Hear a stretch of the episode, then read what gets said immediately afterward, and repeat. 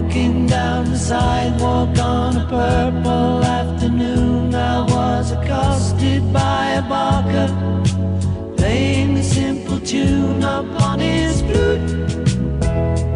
Toot, toot, toot, toot. Silver rain was falling down upon Não sei se está chovendo lá em Londres. Pedro Venceslau vai contar pra gente isso muito mais.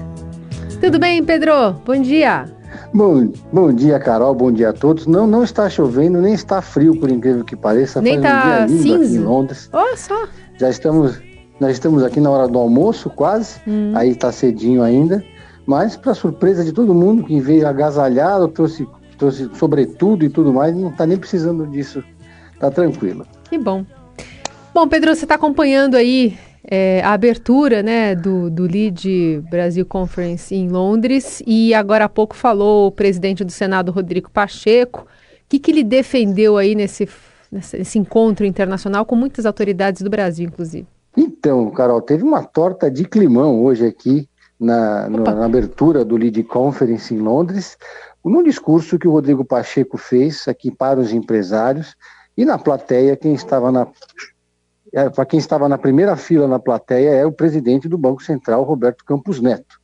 E o Rodrigo Pacheco, no seu discurso, defendeu a redução imediata da taxa de juros, disse que esse é o desejo da economia, que esse é o desejo do Senado e que é importan- importante juntar forças de entre todos para conseguir fazer essa redução da taxa de juros. Como a gente sabe, essa bandeira da redução da taxa de juros é defendida pelo presidente Lula, pelo PT, e o Banco Central ainda resiste em fazer essa mudança. Eu separei até um trechinho aqui da fala que aconteceu agora há pouco do Rodrigo Pacheco sobre a questão da taxa de juros. De tudo isso que nós estamos fazendo, de arcabouço fiscal, de perspectiva de reforma tributária, tem gerado bons frutos, tem gerado bom efeito. Agora nós precisamos crescer o Brasil. E nós não conseguiremos crescer o Brasil com a taxa de juros a 13,75 ao mês. Eu gostaria de pedir muito, é uma súplica do Senado, meu caro presidente do Banco Central do Brasil, Roberto Campos Neto. Vossa Excelência sabe que nós, do Senado Federal, sob a gestão de Davi Alcolumbre, aprovamos a autonomia do Banco Central. Mas a perspectiva dessa autonomia que desejávamos e desejamos no Senado Federal é para que o Banco Central não fosse suscetível a interferências políticas indevidas nas suas mais inúmeras atribuições.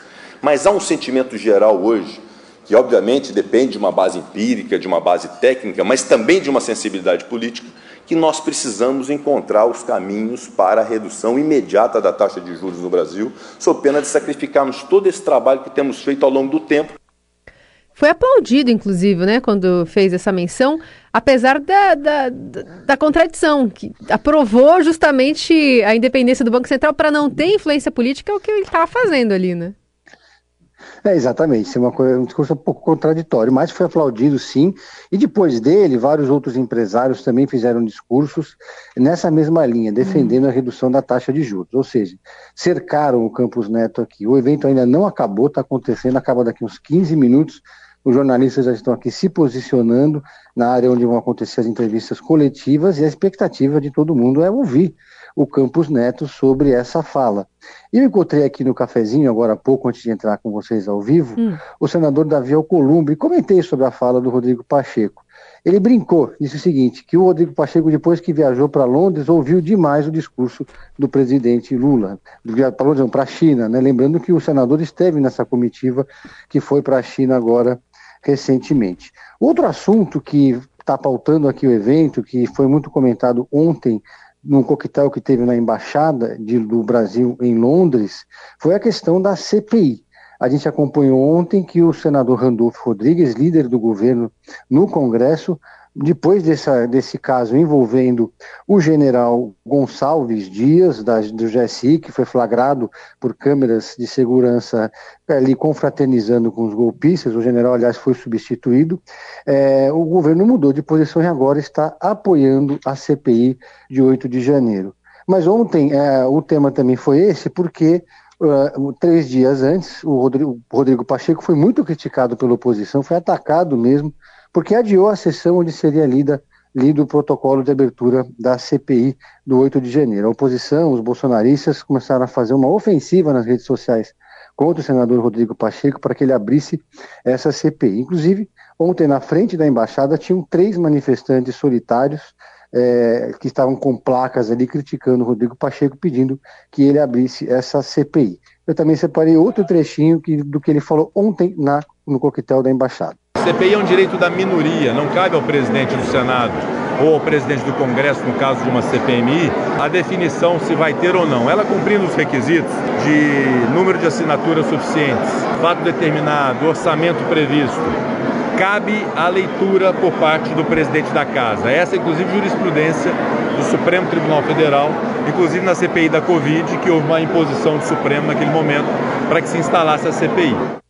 Bom, então ele, ele tem esse discurso, o Columbre é, foi mais contundente em rejeitar a instalação do colegiado. A questão é que o, o PT e o governo agora não vai ter muito o que fazer. Mudou a, a estratégia a partir da, da exibição ontem daquelas imagens pela CNN e, colocando o núcleo do governo ali no meio, núcleo do, GSI no meio dessa, dessa história toda, obrigando uma mudança de posição sobre essa questão da CPI, né, Pedro? É, ficou uma situação insustentável, né? Ficou difícil é, ficar contra a CPI depois do que aconteceu. É, é lógico que a narrativa do governo é que o general é, Gonçalves Dias ele já estava ele foi uma herança do Bolsonaro, digamos assim, que aquele momento era um momento ainda de transição, uhum. que por isso o general ainda estava ali frequentando o, aquele, aquele espaço, ainda estava no cargo eh, na GSI, e, e, mas agora, o fato é que ele só foi substituído agora, uhum. né? Então demorou para o governo fazer essa mudança de um general que eles não que não tinha a confiança do presidente da República. Esse episódio deu munição para a oposição e o governo agora está tentando virar o jogo e ficar colocar a, a CPI contra a oposição, né? É, é, depois desse episódio, o governo decidiu chamar o seu. O, o Flávio Dino convocou o seu posto Ipiranga hum. para assumir a GSI. O posto Ipiranga é o Ricardo Capelli. Eu conheço de, de longa data o Ricardo Capelli, porque ele foi presidente da Uni na época que eu fazia faculdade, também estava na militância do movimento estudantil. Ricardo Capelli, naquela época, era do PCdoB. Depois ele se formou em jornalismo e desde um, faz uns 10 anos que ele acompanha, mais, mais que isso, uns 15 anos que ele acompanha o Flávio Dino, seja no governo do Maranhão, como deputado, como ministro e agora como ministro da, da Justiça. Então, Ricardo Capelli vai assumir, depois o Ricardo Capelli, que foi o interventor do governo federal, é, da, do Distrito Federal, desculpem, depois da, do episódio, que levou à prisão do Anderson Torres, assumiu essa missão, cumpriu essa missão, uhum. voltou a ser chefe de gabinete do Flávio Dino e agora é o novo chefe da GSI, o que leva a um novo debate se o presidente Lula e o Flávio Dino vão promover uma desmilitarização da GSI, que sempre foi ocupada por militares, né, Carol? É, porque foi a escolha de um civil, né, e não do número 2 do GSI, que é um militar. Exatamente. No, no, meio de um processo de desmilitarização geral do governo, né? O presidente Lula está desalojando os integrantes das Forças Armadas que estavam em postos chaves, promovendo ali uma, uma verdadeira é, quer dizer, desbolsonarização, na verdade, da, dos cargos que eram ocupados por militares. Então, o resto é saber porque o Ricardo Capelli assume esse cargo como interino. A uhum. expectativa uhum. agora é saber se o sucessor, o cara, quem vai assumir efetivamente o cargo vai ser um militar ou vai ser um civil. Uhum. Todas as apostas nesse momento é que será um civil. Vamos acompanhar até por, por, parte né, da saída de um nome tão próximo a Lula de tanto tempo, né? O Gonçalves Dias está com o Lula, inclusive estava lembrando aqui de uma foto, daquela foto icônica do Lula quando eh, aparece um menino negro tocando o rosto dele, usou na campanha, acho que foi na Bahia em 2006. Atrás do menino tá o Gonçalves Dias. Tem uma carequinha ali, é dele, acompanhando. Então, é, acompanhando a vida do presidente, a segurança do presidente há muito tempo, um nome que sai de cena por conta dessas imagens que deixaram poucas dúvidas em relação a uma, pelo menos, complacência dele, né, nesses atos de 8 de janeiro.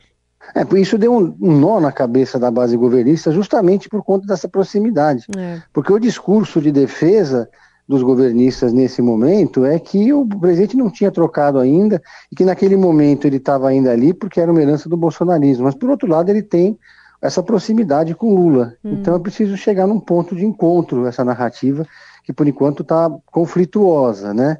Agora, o fato é que é, o general Gonçalves Dias depois também se defendeu, disse que, tá aqui no, que as imagens não mostram o que de fato aconteceu, que ele não confraternizou com ninguém, que ele apenas estava ali para evitar o pior, mas é, as imagens me parecem bastante contundentes, né, Carol? Ele facilitou a saída, deu água para as pessoas, hum. conversou com os, com os vândalos ali naquele momento, e isso acabou pegando muito mal. É, ele, ele, na verdade, ele até disse que quem deu água foi um outro major ali, que associou as é. imagens ali, estando ele também como complacente. Enfim, se defendeu ontem. A gente vai ver os desdobramentos disso é. ao longo aqui do dia. Pedro, qualquer coisa, aciona a gente aqui. Bom trabalho para você aí em Londres. Obrigado, Carol. Um abraço a todos.